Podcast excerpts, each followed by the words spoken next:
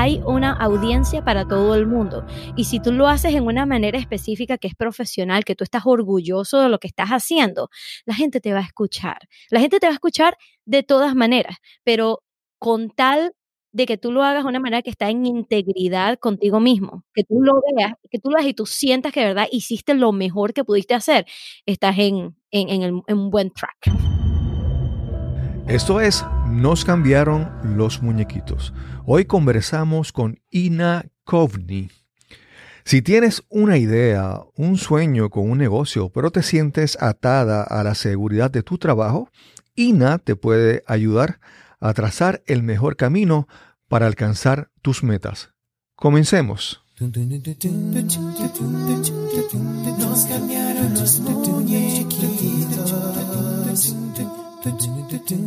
Mi nombre es Cristóbal Colón.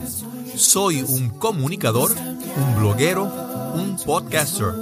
Y eso es, nos cambiaron los muñequitos, porque lo único constante en la vida es el cambio. Bienvenidos a Nos cambiaron los muñequitos. Gracias por acompañarnos en este episodio, el número 81. Hoy conversamos con Ina Coveney o Kovni. Ina es una joven venezolana residente en Estados Unidos y ella nos comparte su historia de cómo salió del mundo corporativo para emprender su propio negocio, sus propias ideas, sus propias metas. Cómo comparte con sus clientes el camino a emprender un negocio a través del Internet. Esperamos que disfrutes esta conversación con Ina Kovni. Bienvenidos a Nos cambiaron los muñequitos. Hoy nuevamente tenemos una conversación a distancia remota con una persona que conocí hace un tiempo eh, esta persona es bien simpática, tiene una personalidad bien jovial, bubbly, vamos a decir así, de estas personas que te caen súper bien cuando las conoces.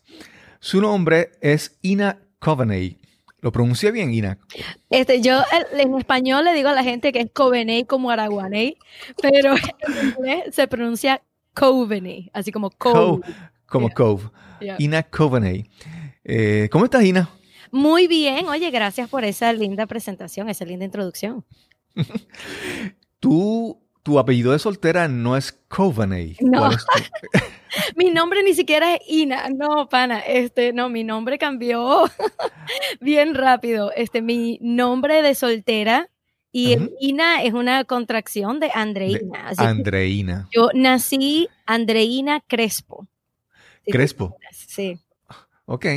Suena completamente diferente. Exacto. No, la gente que estudió conmigo no me puede encontrar en el internet. No me puede encontrar. Ina, háblanos un poco de tu origen, dónde naciste, qué, en qué te preparaste. Háblanos sobre eso. Oye, vale, este, eh, eh, eh, me encanta esa pregunta porque te diré que a mí me han entrevistado en varios podcasts y nadie me ha preguntado de mi origen, origen, ¿no?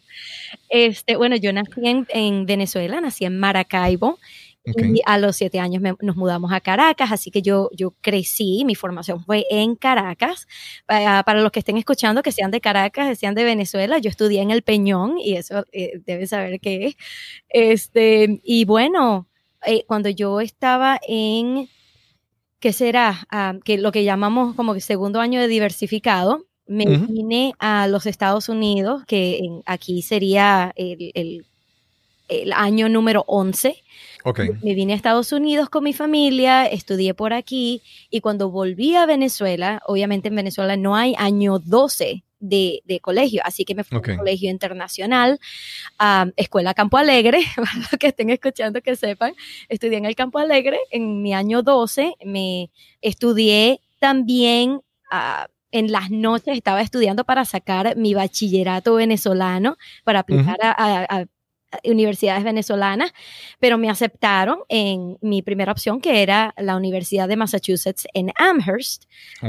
así que terminé yéndome. Yo había entrado en la Universidad Simón Bolívar en Venezuela, pero deferí y terminé no, volviendo, pues. Ah, estudié en, la Universidad de Massachusetts, estudié computación. Eh, y y bueno, ahí fue cuando empecé más o menos como a hacer websites, ¿no? Eso fue en el 99, cuando estaba la gente empezando a aprender HTML, ah, y a mí me encantó todo eso, me encantó la programación, me encantó que uno sentía como que estaba jugando un juego, me encantó. y, tú, y tú entraste a ese campo cuando, justo cuando el Y2K el año 2000, que de repente a uno se nos olvida que hace 19 años, pero en ese momento fue algo como que bien de mucha preocupación para mucha gente. Y será grande, y yo tengo, o sea, mi pedigrí es que yo tengo familia que trabaja en computación. Mi papá era este, un, señor de, alta de alta estima, de alto nivel en, el área de computación en Venezuela y mi mamá también. Y mi mamá era la gerente, la gerente, gerenta. Era, ah, sí. Sí, era la gerente del proyecto del, del, del Y2K en, en, la compañía donde estaban. Así que eso es algo que yo estuve siempre metida. Pues mi mamá siempre hablaba de Y2K, que qué problema, que, pero ella fue la que lo arregló para su compañía. Pues así que ese era el ejemplo que yo tenía. ¿Eran compañías nacionales en Venezuela o compañías internacionales? ellos trabajan en compañías, compañías nacionales, sí. Ok, ok. Sí, he, conocido mucha, muchos, tengo varios amigos que que trabajaron originalmente en Venezuela en compañías internacionales, por ejemplo como Oracle. Sí. Y eso les abría las puertas para después moverse a otros lugares y emprender otros caminos, ¿verdad? Exacto. Dada, la situación eh, general que ocurre en Venezuela en los últimos años. Exacto, y no, no, todo el mundo que yo conozco, uh, si han tenido la oportunidad, se han ido. O sea, que es una situación muy triste, eh, pero ya yo casi no tengo familia en Venezuela, se han mudado todos a Chile, uh, tengo un par de familias aquí en Estados Unidos, se han ido a Perú, Argentina, o sea, ya, ya no me está quedando más nadie en Venezuela. Es una situación demasiado, no, no solo desafortunada, pero trágica lo que está pasando. Y yo creo que si nos, nos, metemos en este tema, podemos hablar de eso por la hora entera. sí, sí. Yo, yo me imagino que esta situación para ti debe ser como que agridulce en el sentido de que te sientes aliviada de que, tú, tus familiares hayan salido, pero el resto del país te tiene que dar un dolor enorme. Saber que tus paisanos, que tus eh, compatriotas están pasando todavía toda esa situación. Absolutamente. Y, o sea, yo he sido muy privilegiada en que yo me pude ir justo cuando la cuestión estaba empezando, right? Yo me fui en el 99 y mi familia se terminó yendo en el 2008, 2009 y hasta ahora todavía la gente está, está yéndose de Venezuela. Este, pero para mí es, demasiado triste. Yo no voy a poder llevar a mis hijos a ver dónde nací, dónde crecí. La última vez que yo llevé a mi familia a Venezuela fue en el 2008 11, mi hijo, que ahora tiene 8 años, él tenía 3 meses de nacido. Esa fue la última vez que llevé a mi familia a Venezuela. Yo he vuelto por, por, ah, para bodas y para cosas así, pero sí, eso es una situación que, que me da tanto dolor de que yo no tengo un hogar genuino, ¿no? No, no, en, aquí en Estados Unidos yo tengo un acento, ¿verdad? Claro. tengo un acento, yo la gente nota que no soy de aquí. Voy a Venezuela, pero como yo he estado en Estados Unidos ya por 22 años, eh, la gente eh, la gente de Venezuela piensa que sueno como de otro país también, así que como que no tengo un hogar en el mundo. Y bueno, y te estoy diciendo, estas son una situación muy, eh, o sea, mi situación Claro. No, no, es para nada trágica lo que está pasando en Venezuela. Es trágico. La gente, eh, los niños se están muriendo de hambre, no hay medicinas, no hay manera de ir a comprar comida, el dinero no vale nada. La gente está haciendo, este, ah, que si pulseras y, carteritas con el dinero, con los billetes, porque el billete no vale nada, la carterita va a valer más que ese dinero. Así no, eso es una situación bien trágica que ya no se puede ni siquiera vivir allí. Sí, sí, sí. En un episodio anterior eh, entrevisté a, al pastor Rubén Ortiz, que también lo conocí en Orlando en, Podcast Movement, y él trabaja eh, para el Cooperative Baptist Fellowship, eh, Cooperative Baptist Fellowship. Es un grupo de iglesias bautistas, creo casi todas, que se dedican a, dar apoyo a comunidades, en, por ejemplo, en la frontera con Estados Unidos, en países en América Latina, y parte de su trabajo que él, coordina, que él es el coordinador de América Latina, es con pues la frontera con Colombia, con dar apoyo y ayuda a, a, las personas que están emigrando de, Venezuela. Sí, no, eso está, mm, hay tanta necesidad hay tanta necesidad. Claro, claro. Ina, y entonces luego de estudiar, sí. ¿qué, cómo, ¿cuál fue tu entrada al mundo profesional, al mundo de los adultos? Bueno, mi, te voy a echar un cuento. Ah, yo cuando estudié computación, yo de verdad, yo quería ser programadora. O sea, de verdad sentí que la gente me iba a pagar como para jugar un juego. Ok. Y, así que yo apliqué, no te imaginas las cosas que yo hice para tratar de obtener un trabajo después de la universidad como programadora y la gente ni siquiera me daba una entrevista. Esto fue en el 2003, un par de años después del 9-11, ¿no? Después de lo que pasó con las Torres Gemelas. Y era muy difícil obtener una visa de trabajo como persona internacional. Ah, así que la gente ni siquiera veía mi, mi resumen, ni siquiera me veía el CV. Ah, así que yo me metía en el internet y buscaba el teléfono, así el teléfono de una persona que trabajara con otra persona en IBM, ¿verdad? En Colorado. Y yo los llamaba y les decía, mira, me puedes contactar con aquel, aquella persona de recursos humanos y siempre me trancaban el teléfono. O sea, yo hice de todo. y lo que pasó fue algo que yo de verdad no tuve mucho control y es que yo fui a una, una lo que se llama Career Fair, ¿no? Este, una feria de trabajo en, ahí mismo en la universidad y normalmente la manera en que eso funciona es que uno llega a conocer a alguien que esté contratando, uno le da su resumen y te, hacen preguntas y hacen comentarios en el resumen, ¿no? Hacen comentarios así como que, ay, sí, deberíamos entrevistar a esta persona o no. Hay muchos eventos en el campus cuando las, cuando las compañías están en la universidad, donde invitan a personas en particular, estudiantes en particular que ellos conocieron en esa feria, los invitan esa noche para hacer las entrevistas y para salir a, cenar y todo eso. Y yo estaba así esperando que alguien me fuera a invitar, ¿no? Eh, y yo fui, fui a, la, a la feria y ya yo había ido a todos los booths que yo quería ir y el último que quedaba era el de la General Electric. Okay. Y yo sé que la General Electric no tiene trabajo de programación, así que yo no estaba interesada.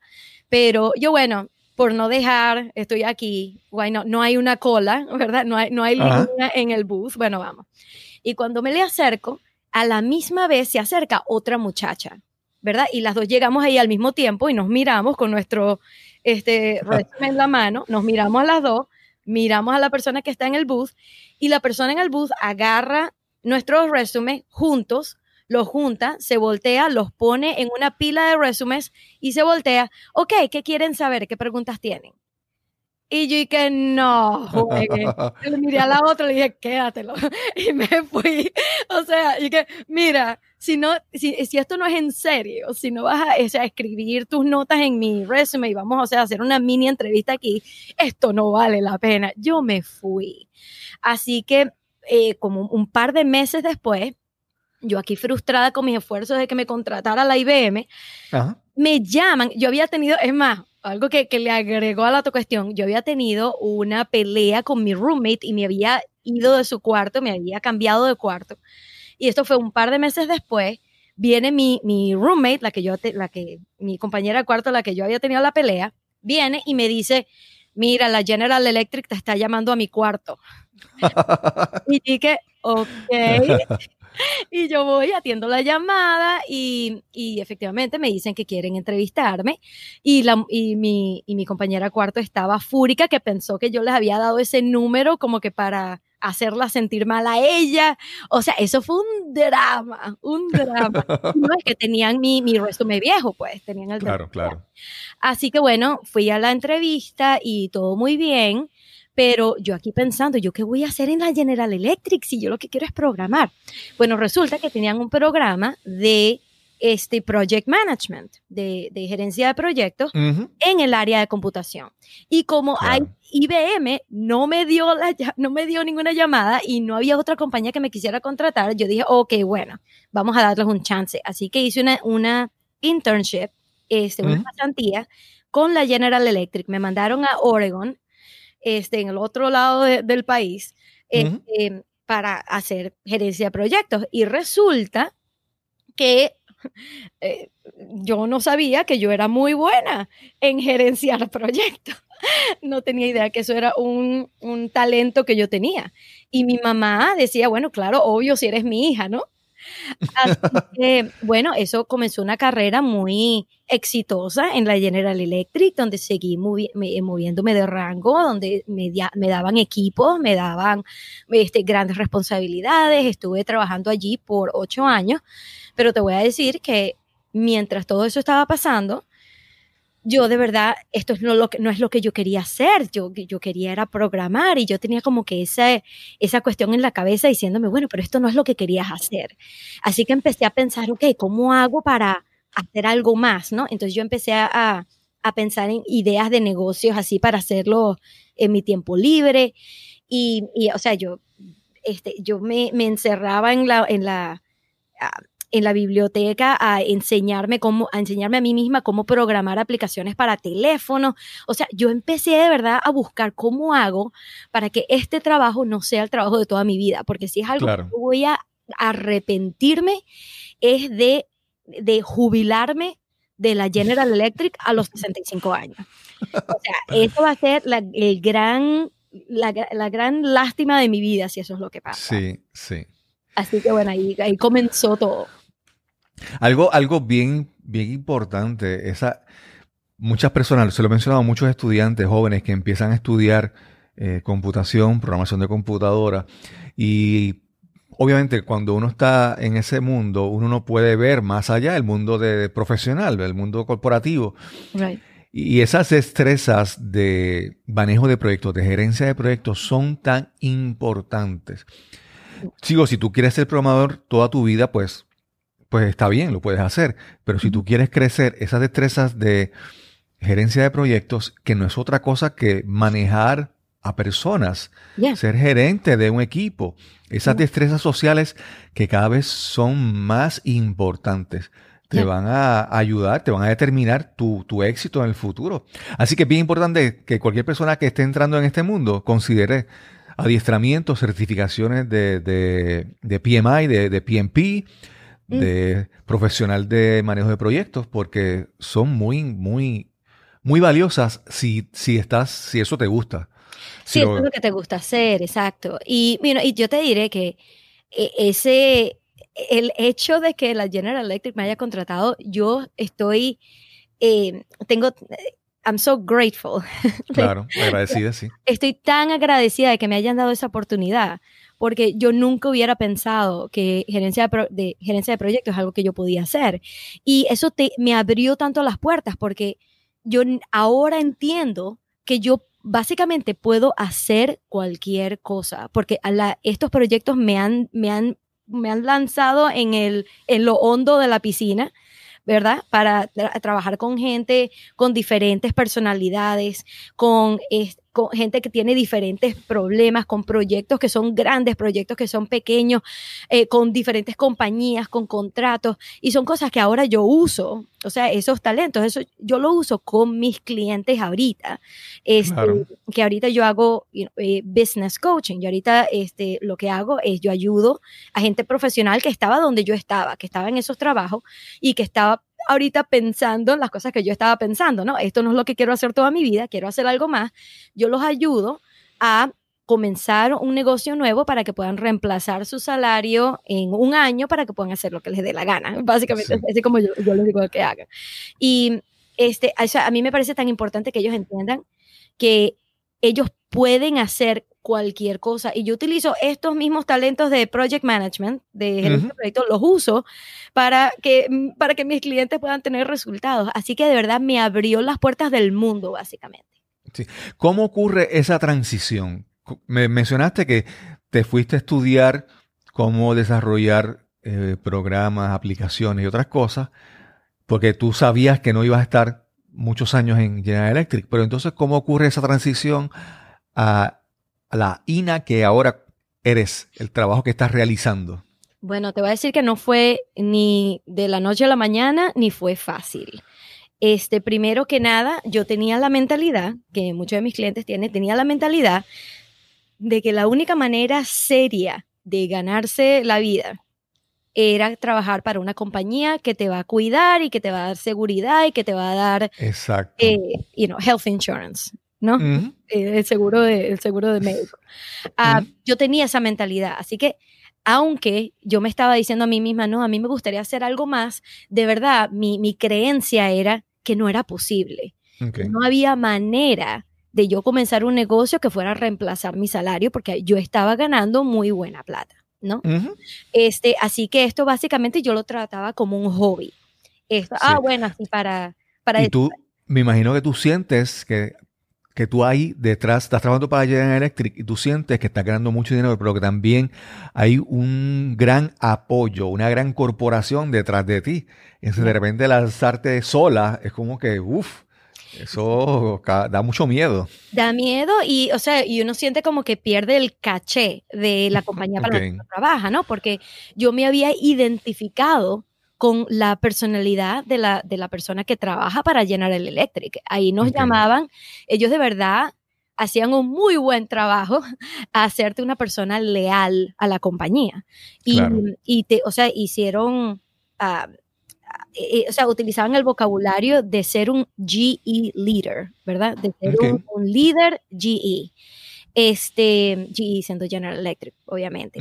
sí. Y yo hasta cuando me salí de la General Electric, yo me consideraba un GE leader porque había eh, como que le daba tanta personalidad, tanta, eh, tanto caché, pues. Y yo, te voy a decir, yo iba a, alquilar un, camión para mudarme, iba a una compañía que se llamaba Penske, que tenía que dueña de camiones, y resulta que la General Electric es dueña de la Penske. Y yo cuando, iba, cuando iba, yo les mostraba mi badge, les mostraba mi, mi, mi, carné de trabajo y me daban un descuento. O sea, eh, uno de verdad como que salirse de un ecosistema donde uno se siente que es parte de eso. O sea, eso da miedo. Eso no es algo que la gente va a hacer así de la noche a la mañana porque le dio la gana. Eso es algo que de verdad toma bastante, eh, bastante análisis psicológico propio claro. de poder salirse de eso. Y que eso es lo normal, eso es lo esperado, que ese proceso sea así eh, largo, minucioso, con mucho pensamiento, porque si alguien lo, hace de manera apresurada, eso no es una buena señal. Digo, a algunas personas le ha funcionado lanzarse, lanzarse de pecho, ¿verdad? Lanzarse al vacío, pero no necesariamente funciona. No, y yo le digo a la gente, o sea, esto, si tú estás feliz en tu trabajo, ¿ok? No importa lo que yo diga. O sea, tú no vas a despertarte mañana en la mañana y decir, ¿sabes qué? Estoy feliz en mi trabajo, pero Ina dice que puedo comenzar otro negocio, así que creo que voy a renunciar hoy y voy a hacer mi negocio mañana. Nadie hace eso. Así que yo nada más le hablo a la gente que verdad sabe que esto es lo que quieren hacer, todavía sienten como que son, este, están viviendo en un mundo donde su salario no puede ser este, reemplazado, ¿verdad? Pero que quieren comenzar a hacerlo on the side, ¿no? Hacia al ladito.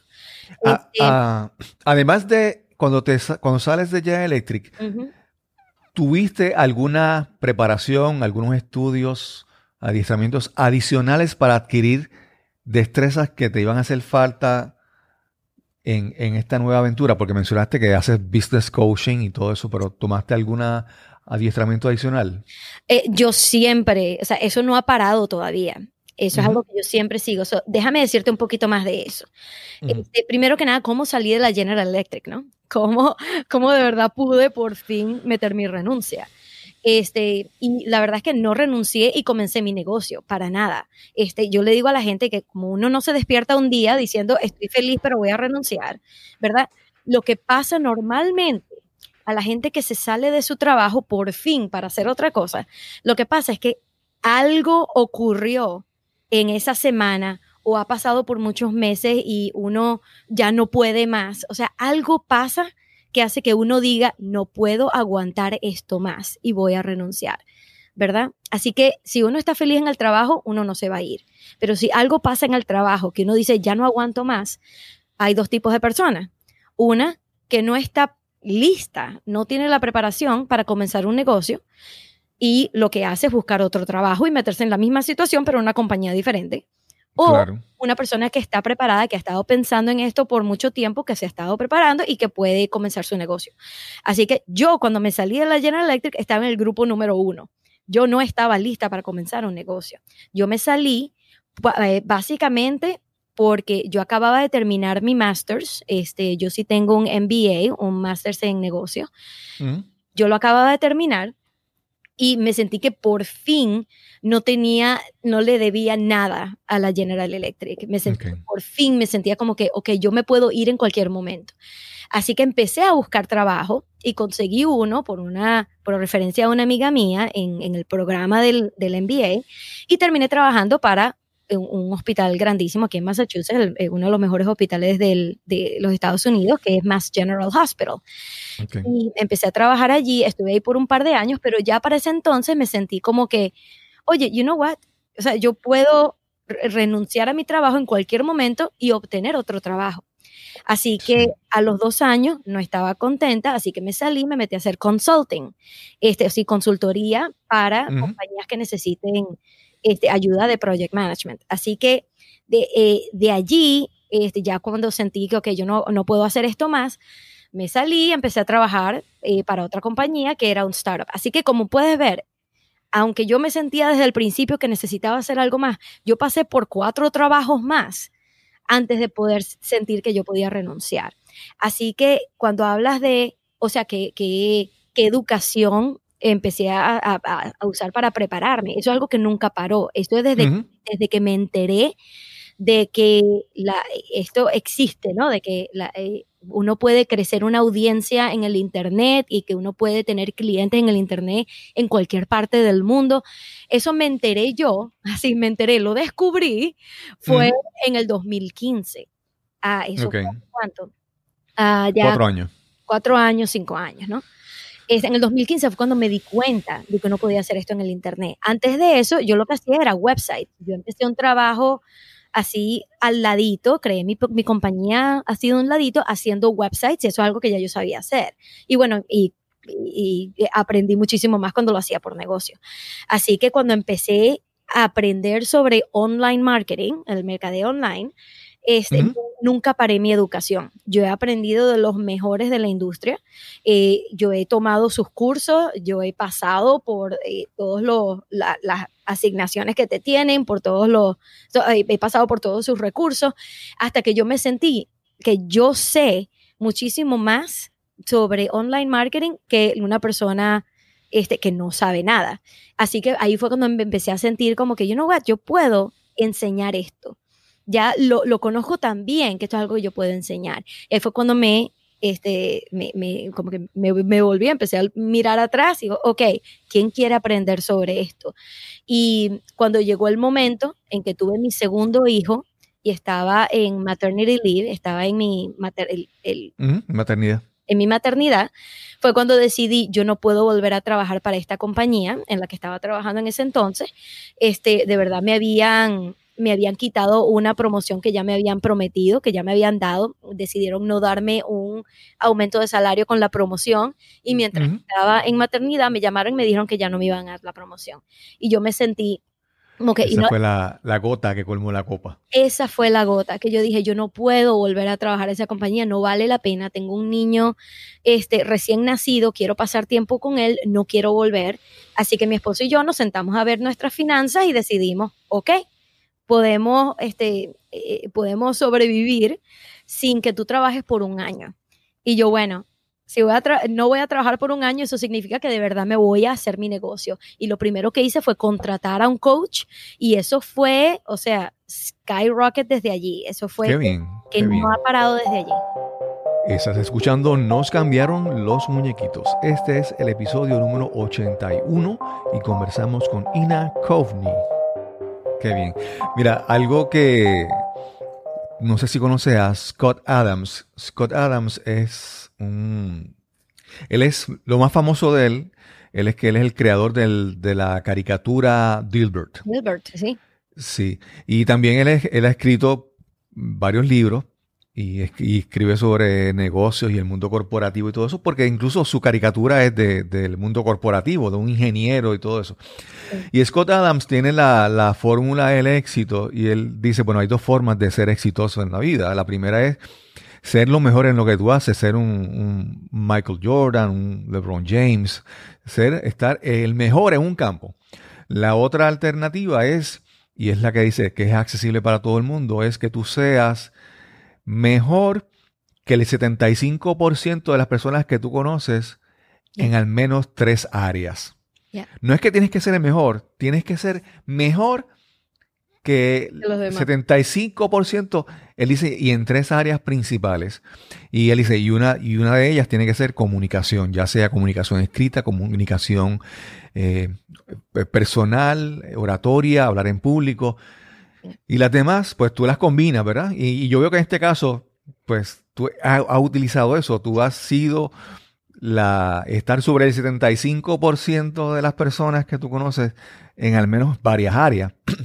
En, en, mercadeo, también en tecnología, en gerencia de proyectos, que eso realmente es un, ¿verdad? Un, un método de tu buscar sobresalir en, varias áreas, mezclando las destrezas que son necesarias para, eso. Y eso, o sea, tiene mucho sentido porque mientras estaba en la General Electric, lo que yo de verdad trabajé bien duro fue mi comunicación. Porque te voy a decir algo, Cristóbal, que no sé si, no sé si tú, si tú has estado escuchando sobre el movimiento de Me Too. sí. Ah, este, y que no sé si, si se ha puesto en español, si es yo también, no sabes si... No, se sigue usando como el Me Too también. Ok, bueno, en el Me Too, este, hay, hay algo que de verdad salió a la superficie y son estudios que muestran que cuando una mujer le dan un, eh, tu, tu, tu, review, tu annual review en la compañía. sí, el repaso. Tu, sí, el, tu evaluación anual. evaluación, exacto a los hombres se les da como que una evaluación de sus tácticas, ¿no? Se les da feedback, mientras que a las mujeres se les da criticism, eh, criticism este, se les da crítica, este, que son más personal, que son más del nivel personal, ¿no? No es sobre su trabajo, sino sobre su personalidad. Y, y cuando yo aprendí de esas estadísticas, Cristóbal, eso fue así como un wow, un momento wow para mí, porque yo cuando estaba en la General Electric me pudieron haber dado eh, feedback sobre lo que yo estaba haciendo de cómo estoy manejando el, cómo estoy manejando el proyecto. Pero la verdad, Cristóbal, es que yo era muy buena en manejar proyectos. De verdad que no había otra persona que los manejara mejor que yo. O sea, te lo voy a decir desde ya. Eso es algo que yo, de verdad, la gerencia de proyectos fue algo que fue muy natural para mí. Pero el feedback que siempre me daban todos los años es que me decían que tengo que mejorar mi comunicación. Y, y siempre era que porque a la gente no le gusta que una mujer les diga qué hacer. Pues. Claro, claro. So, así que yo te diré que como yo no estaba consciente de que esto era algo que era un, un bias de, de, género, ¿no? No sabía que eso tenía nada que ver con que yo fuera mujer. Yo de verdad lo tomé a pecho y yo, ok, tengo que mejorar mi comunicación y me convertí en la mejor comunicadora que el mundo ha visto, Cristóbal. Yo agarré ese feedback y yo dije, ok, el año que viene no me van a dar ese feedback. Trabajé sobre eso, así que lo que te estás diciendo tiene mucho sentido. Sí, mira, hay un, hay un libro que yo leí hace un tiempo que fue bien interesante. El libro se llama Compelling People. de, el subtítulo es The Hidden Qualities That Make Us Influential. Son pues, compelling, no sé, como personas interesantes. Las, las, las, cualidades que nos hacen eh, influyentes o que influimos a las personas. Y este libro habla de que para tú ser una persona, un compelling people, tú tienes que, cada vez que, que te comunicas, tú tienes que buscar proyectar un balance entre dos cosas. Es warmth calidez, ser accesible, ¿verdad? Humano. Y la otra es fuerza, ¿verdad? Mm. Y entonces, ¿cómo tú juegas con esas dos destrezas, esas dos cualidades, esos dos valores? Tú logras un balance y puedes entonces ser más, eh, influenciar más a las personas. Pero este libro, en ese libro, habla también de que esto para las mujeres es más complicado. ¿Por qué? Porque si la mujer es muy, eh, tiene mucho warmth, warmth, mucha calidez, de repente entonces le dice, ay, pero es que ella es así tan, tan blandita o tan, tan, tan coqueta o, y si eres, si usas mucho la fuerza, entonces eh, eres una creída o eres, tienes actitud. Entonces siempre esa manera en que se juzgan las mujeres es, es mm, diferente y mucho más difícil para ellas. La forma en que se perciben, ¿verdad? Te puedo dar un ejemplo que a mí me encantó. Ah, este, en, en, algún momento, de verdad que no, no tengo el artículo enfrente de mí, pero esto es algo que siempre se me quedó en la mente. Esta es una historia real, ¿ok? No es una parábola, esto es una historia real. Un hombre y una mujer estaban trabajando em, en una compañía donde los clientes le mandaban un email a, una, a un mailbox específico, ¿no? Que si support arroba el nombre de la compañía.com, ¿no? Y cuando estas dos personas, una mujer y un hombre, cuando ellos respondían al email del cliente, siempre le ponían su, eh, su firma, ¿no? Su signature en el email. Esto fue respondido, respuesta, respuesta. Este, eh, me hacen todos mis verbos. esto fue escrito por, y el nombre de la mujer, Tiffany, o el nombre del hombre, Matthew, ¿no? Este, y un día cuando Matthew, eh, le estoy dando un nombre, por ejemplo, cuando Matthew respondió al email, se le olvidó cambiar la firma y, el, y la firma decía que fue escrito por Tiffany, ¿no? Okay. Y el cliente respondió con tanta hostilidad que Matthew no sabía qué había pasado y que, oye, pero lo que yo dije de verdad no meritaba esa respuesta. ¿Qué habrá pasado, no? Él se dio cuenta de que la firma era, fue la equivocada y cuando respondió dijo, actually, sorry, este es Matthew, déjame responder a tu concern. Y Tiffany, cuando él fue, le dijo a Tiffany, mira, mira lo que pasó, Tiffany le dijo, claro, eso es porque usaste mi firma, porque él pensó que tú eras claro. mujer. Y él, que, él dice, eso no tiene nada que ver con esto. Y ella dice, claro que sí. Así que ellos decidieron, por una semana, decidieron cambiar las, las firmas. Por una semana él iba a firmar como Tiffany y ella iba a firmar como Matthew. Así que por una semana, al final de la semana, se reunieron, ok, ¿cómo te fue? Matthew dijo, ¿Por qué la gente no me cree cuando le estoy diciendo cosas? No, o sea, está dudando mi expertise, ¿no? Mi experiencia en todo esto.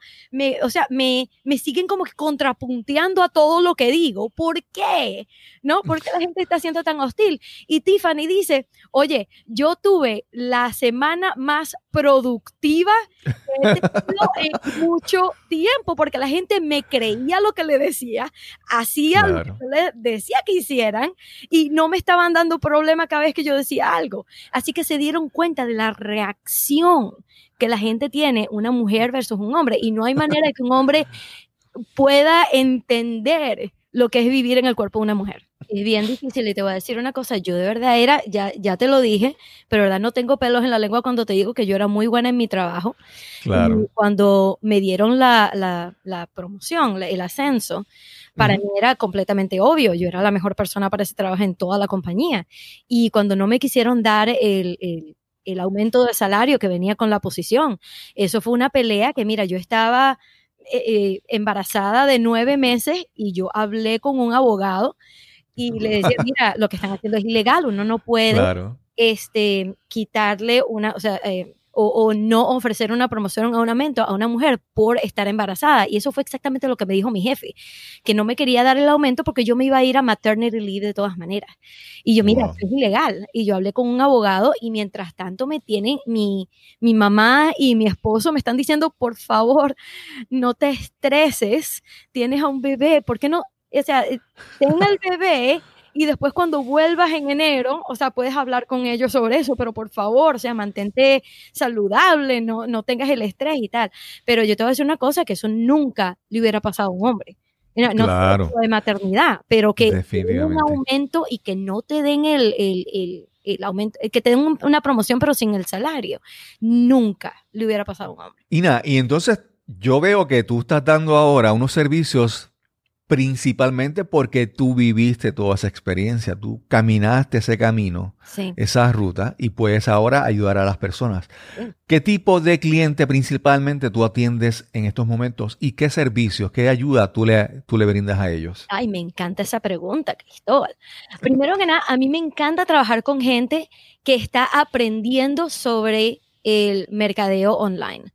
Me encanta la gente que sí, que tiene los ojos abiertos y que dice, no sabía que esto existía y quiero hacer esto de verdad, ¿no? No es nada más así de un hobby, no es nada más para, para ver si funciona por un par de meses, no. A mí me encanta trabajar con gente que dice, ok, ahora que he descubierto que esto existe, quiero hacerlo, pero de verdad, porque quiero que en un año poder renunciar a mi trabajo y hacer esto full time, donde tengo la flexibilidad de trabajar donde yo quiera en el mundo, de que tengo la flexibilidad de trabajar cuando yo quiera, de hacer mis propias horas.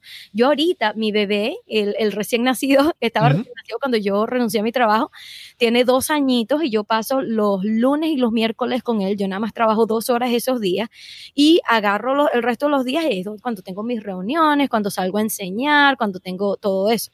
Así que yo puedo pasar todo este tiempo con mi hijo que yo no pude pasar con el primero porque volví a trabajar, pues lo Así que yo quiero, yo quiero, a mí me encanta trabajar con la gente que quiere tomar esto de verdad en serio, que conoce el potencial, que sabe que es posible y que a lo mejor tiene dudas, porque todo el mundo comienza con dudas, ¿no? Claro. Pero que están dispuestos a de verdad sobrepasar eso. Y a mí me encanta trabajar con gente que, o sea, que quiere enseñar a los demás algo que ellos ya saben hacer. O, eh, yo he trabajado con gente que ha comenzado negocios que sí de life coaching, ¿no? sí. Eh, donde ellos han pasado por relaciones tóxicas o ellos han tenido ciertos problemas eh, físicos y han podido salir adelante, o sea, que quieren poder ayudar a otra gente. Me encanta trabajar con ellos porque eso es algo que, mira, yo los agarro y y, los, tengo listos en tres meses. Y lo que yo hago es yo les ayudo, primero que nada, yo les hago su propia website, para, porque a mí me hubiera dado, dado tanto dolor trabajar con gente por tres meses, enseñarle todo lo que sé de cómo construir, cómo hacer, cómo hacer una una audiencia online, cómo ganar dinero con una audiencia online, cómo tener clientes, cómo este, tener una, una llamada de, de, ventas. O sea, me ha dado tanto dolor enseñarles todo eso y que al final de los tres meses les digo, mira, ahora necesitas una website. en ocho meses todavía no la han hecho porque eso no es lo que saben hacer, porque no saben a quién contratar, porque les va a salir muy caro. Me da tanto dolor. Así que yo, como hago websites así tan fácilmente, no, lo, hago, lo, hago, fácilmente, toma tiempo, pero es fácil. Claro. Este, yo les agarro y mira, yo te voy a hacer tu website para que al final de los tres meses tengas ya toda tu online presence. Tu presencia online está lista y profesional y perfecta. Ah, así que eso es lo que yo les ayudo. Les ayudo a, eh, ir de cero a tener un negocio que la gente pueda buscar online y que pueda ver que esto es algo serio. Eso es lo que yo hago en tres meses trabajando con ellos. Ok, ok. Sí, porque en, estos tiempos de redes sociales y de videos y YouTube y de influencers, la gente a veces puede malinterpretar qué es lo realmente esencial en lo que tú, en tu lanzar un negocio. El que, el que, por ejemplo, Facebook no es tu, no es tu, tu Facebook, no es tu página, es la página, el negocio de Mark Zuckerberg. Tú eres el producto para ello. Ah, sí. Y entonces tú crear tu página web es lo que llamamos crear tu plataforma. De ahí tú empiezas a construir todo. Pero tu página web es lo principal, lo esencial para eso. Exacto. Y la gente, este, exacto, Facebook, básicamente tú estás eh, ¿cómo se dice? Alimentando el monster de Facebook, ¿no? Estás alimentando el monster de Facebook. Y Facebook es una plataforma muy buena para online marketing, pero no es lo único y no es la única que existe. Y no sé si la gente sabe que Facebook es dueña también de Instagram. Así que tienes tu negocio en Instagram y Facebook, estás eh, alimentando a Facebook. Así que es más, yo cuando enseño esto, tengo que enseñarle a la gente que tú tienes que hacer cosas en Facebook que a Facebook le guste.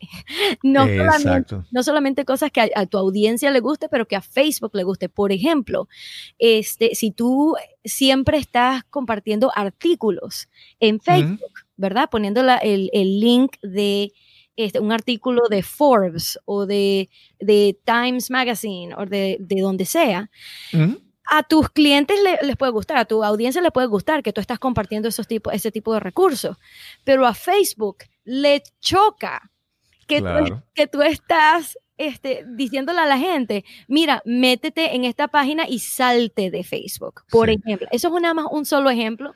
De cómo el, que el ejemplo también obvio de YouTube.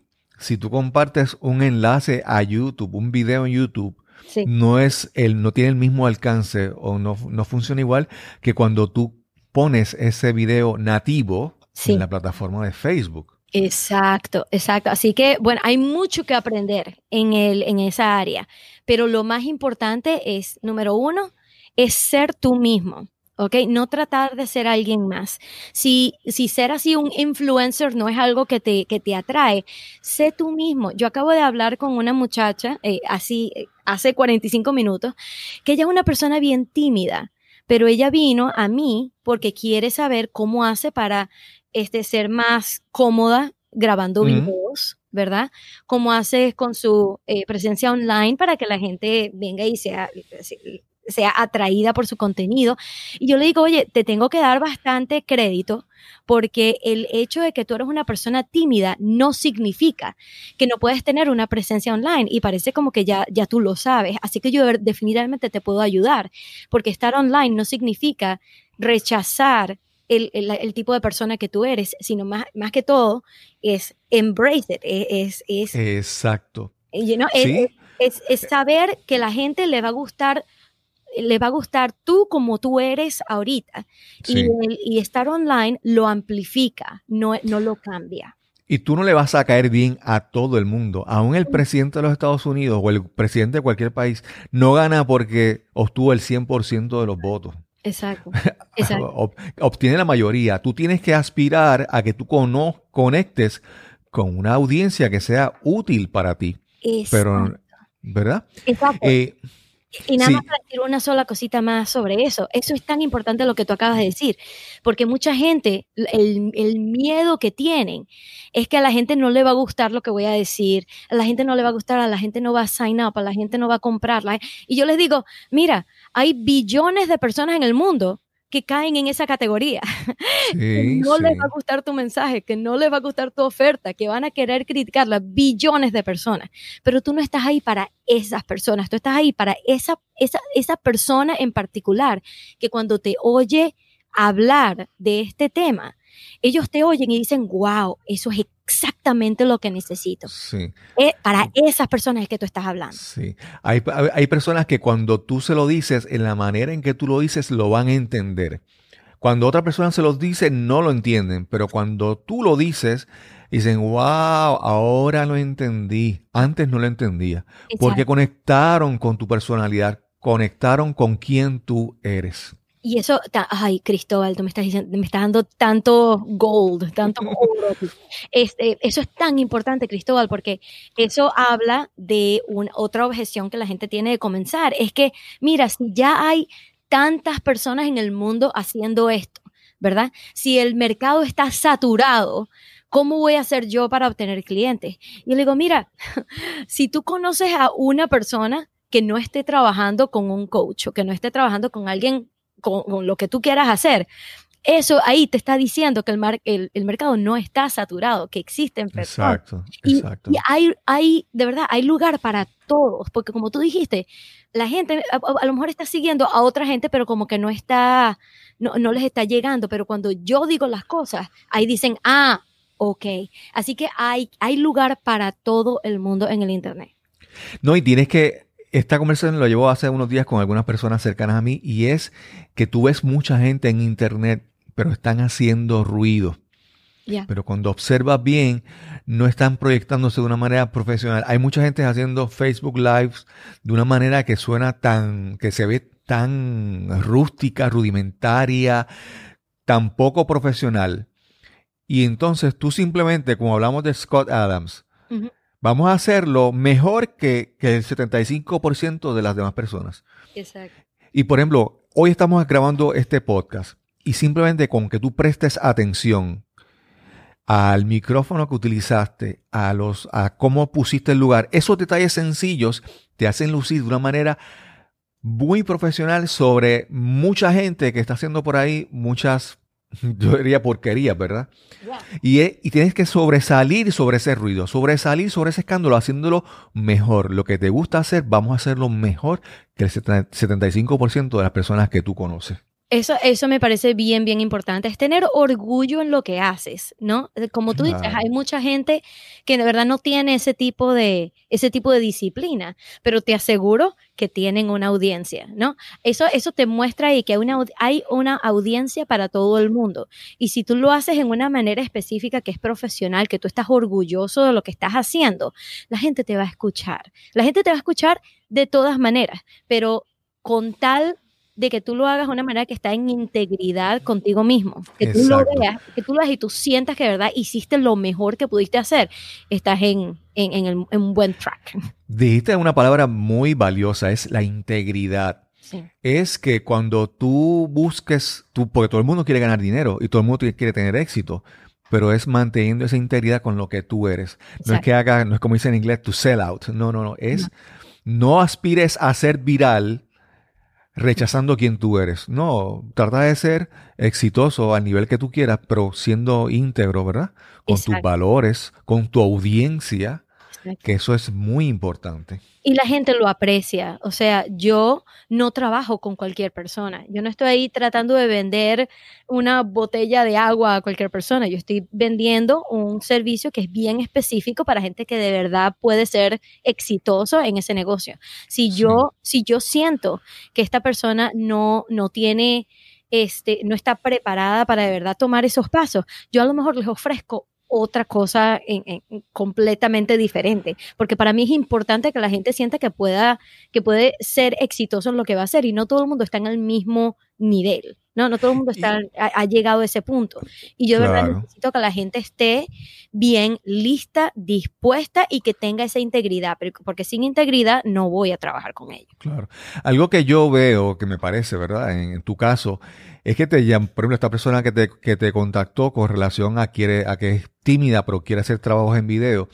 Yo veo que tú utilizas muchas herramientas porque también trabajas con podcast. Y entonces hay personas que dicen, no, a mí no me gusta estar frente a la pantalla, frente a una cámara, pero estás, puedes hacer un podcast. Sí. O, o, si no, o si no te gusta cómo tú hablas, puedes hacer un blog. O sea, yo veo que tú tienes varias herramientas donde la persona puede utilizar a beneficio de ellos, de, tu, ¿verdad? de su cliente. Exacto, y es más, yo he estado podcasting desde el 2012, porque eso era uno de mis proyecticos que te estaba diciendo al principio de la entrevista, eh, así tratando de hacer cosas así on the side, nada más para probarlas, así como... Claro, claro. Con el cuento ya yo he estado en podcast desde o sea, hace que ocho años, siete años.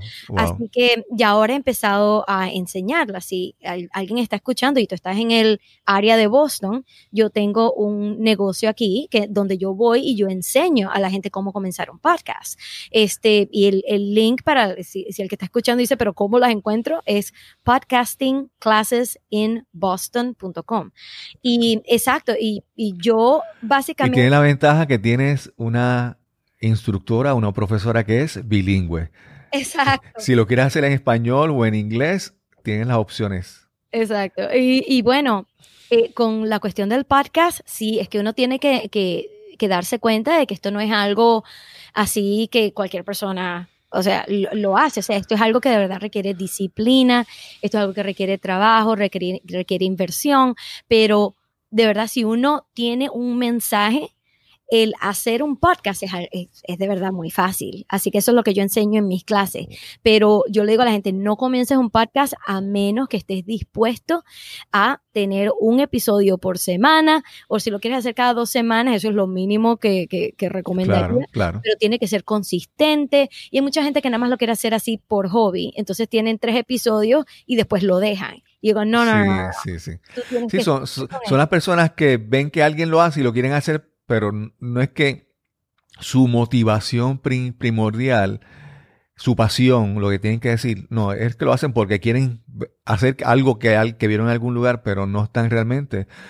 Con las razones propias para lanzarse a crear un podcast. Exacto, así que todo eso yo lo cubro en la clase porque es bien importante que tengan las expectativas bien puestas, porque cualquier persona que te dice, bueno, lo voy a probar por un par de meses a ver si, y bueno, y si, si a la gente le gusta, entonces sigo. Y yo, no, tú no vas a, tener un, episodio viral en dos meses.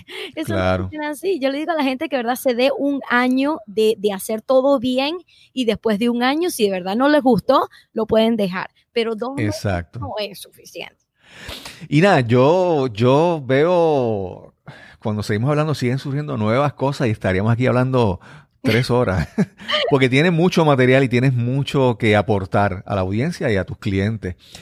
Pero pues, eh, te quería preguntar finalmente, una pregunta que trato de hacer siempre como que estándar, es si tuviéramos que hablar de algún libro o algún mentor, algún adiestramiento que tú tomaste, que tú dices, no, esto cambió mi vida y lo recomiendo a otras personas. Sí, ay, ya me vino a la mente inmediatamente. Y la, una persona que ¿verdad? cambió mi vida, que todo el mundo debería ir a seguirla ya, este, es una mujer y ella habla español. Ella se llama Gladys Ato. Eh, Gladys, G-L-A-D-Y-S. Ato es A-T-O. Gladys Ato, ella, yo empecé a trabajar con ella Actually, yo trabajé con ella por 10 meses. Y esto es una persona especial, es una persona que tú hablas con ella y ella te hace ver la visión de tu vida, te hace ver esto es lo que es posible. Y eso cambió completamente mi mensaje, cambió, cambió completamente cómo yo, este, cuando yo voy online, cómo lo hago. Yo que siempre he estado muy con video, ella lo cambió todo, así que la gente tiene que ir a seguir a Gladys Ato. Qué bueno, porque siempre todo el mundo me dice como que los estándares, ¿verdad? Los libros conocidos, pero tú me has dado un, eh, como dirían en inglés, value bomb, una persona nueva que es un valor, vamos a, vamos a, estudiarla y vamos a verla también, a ver qué, puede ofrecer. Exacto. Eh, excelente persona, excelente material, excelentes programas. Ella de verdad lo cambió todo para mí. No hubiera trabajado con ella por 10 meses si no fuera así. Y si alguien quisiera conocerte y quisiera trabajar contigo, ¿dónde te pueden conseguir? Ay, eso sería excelente. Pueden ir a mi nombre, inacoveney.com, eh, I-N-A-C-O-V-E-N-E-Y.com, y ahí hay un botón que dice eh, Schedule a Call para que se metan en mi calendario y pueden ver cuando estoy disponible y se pueden meter allí. Este también me pueden seguir por Instagram por el mismo nombre, Ina Coveney. Me pueden encontrar por Facebook con el mismo nombre. Y yo tengo un grupo que de verdad ahí es donde yo pongo todo mi, mi, mi corazón y todo, todo lo que tengo que enseñar, lo pongo en este grupo. Y el grupo se llama, este, ¿está listo? Trail, Trailblazing Out of Corporate Life for High Achievers and Go-Getters. Ok. Eso lo, vamos a poner en las notas del, episodio. Es un nombre bien largo, pero es bien, me encanta mi grupo. Ahí, está todo el mensaje. Exacto. Y, el, y bueno, mi, y mi podcast se llama igual, Trailblazing Out of Corporate Life. Y eso está, si vas a mi página web, ese es el prince, a lo que, a lo que llegas a la primera página y te dice Trailblazing Out of Corporate Life. Ese es mi, mi tagline. Sí, también tú tienes otro dominio que a mí me gusta porque es, es un juego de palabras de una frase común en Estados Unidos y tu nombre es In a Nutshell. In a Nutshell, sí, este es el nombre de mi compañía. Y, y, yo cuando estaba haciendo mis websites, mientras trabajaba para la General Electric, esa era mi compañía, In a Nutshell Web. Este, pero sí, me encanta, ese fue mi primer nombre, mi screen name de AOL cuando estaba en la universidad. Wow, América Online. Exacto, imagínate. eso se pegó y ese es el nombre de mi compañía. Pero Cristóbal, si me permites, le quiero dar un regalo. Claro, adelante. Así que para que todos sepan, o sea, yo, mi mensaje es que si tú estás trabajando un trabajo que tú sabes que eso no es lo que quieres hacer toda tu vida y quieres explorar, hacer algo diferente, yo tengo una guía una guía que se llama, eh, para, o sea, es para reemplazar tu salario en un año. Así que yo le tengo ese regalito para todo, toda tu audiencia. Si pueden ir a inacoveney.com slash los muñequitos. Sin, sin, espacio y sin ñ, porque no nos dejan. los muñequitos. Los muñequitos. inacoveney.com slash los muñequitos, sin espacio y sin, sin piso y sin nada de eso. Los muñequitos. Claro, claro. Y se la bajan allí. Y nada, yo, yo sé que las personas que te van a escuchar, yo lo dije al principio, que tú tienes una energía, una, una presencia súper agradable, tu entusiasmo es contagioso y yo sé que mucha gente que, que, te escuche hoy, lo menos que van a hacer es van a querer saber un poco más de ti. Sé que algunos hasta se decidirán empezar a considerar lanzarse a crear otras cosas en su vida, pero todo eso por lo que tú proyectas. Realmente muchas gracias por estar aquí con nosotros en esta gran conversación. No, esto ha sido un placer para mí, Cristóbal. Este, nosotros nos conocimos en Podcast Movement. Inmediatamente me encantó Cristóbal. Le, le, pedí que por favor me echara el cuento de su nombre, Cristóbal. por favor. Ese nombre es un nombre que nunca olvidaré. Pero me encantó hablar contigo. Muchísimas gracias por tenerme aquí. Claro. Y sin más que añadir, nos encontraremos entonces en el próximo episodio de Nos cambiaron los muñequitos. Hasta la próxima. Gracias a Ina por compartirnos su historia, compartir sus experiencias y su conocimiento. Si te gustó lo que ella, lo que hablamos en este episodio, recuerda visitar su página inacoveney.com diagonal los muñequitos donde ella nos dejó una guía para cómo comenzar ese proceso de definir tus metas y emprender el camino a hacer tu propio negocio. Si disfrutaste de este episodio, por favor, compártelo. Si deseas comunicarte con nosotros, me puedes escribir al correo electrónico cristobalcolón.net cristóbal arroba cristobalcolón.net. Y sin más que añadir, nos encontraremos entonces en el próximo episodio de Nos cambiaron los muñequitos. Hasta la próxima.